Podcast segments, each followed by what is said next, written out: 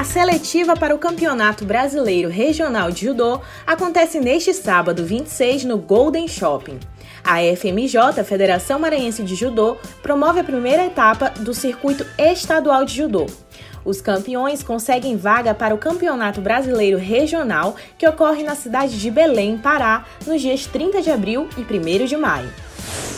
E após cinco vitórias consecutivas, o tricolor de aço tem o primeiro tropeço no estadual. O Cordino conquistou o primeiro ponto. Após sofrer eliminações na Copa do Brasil e na Copa do Nordeste, o Tubarão esperava a sexta vitória consecutiva no estadual. A onça de Barra do Corda, que estava ameaçada de rebaixamento, mostrou um ótimo desempenho e empatou o jogo em 2 a 2.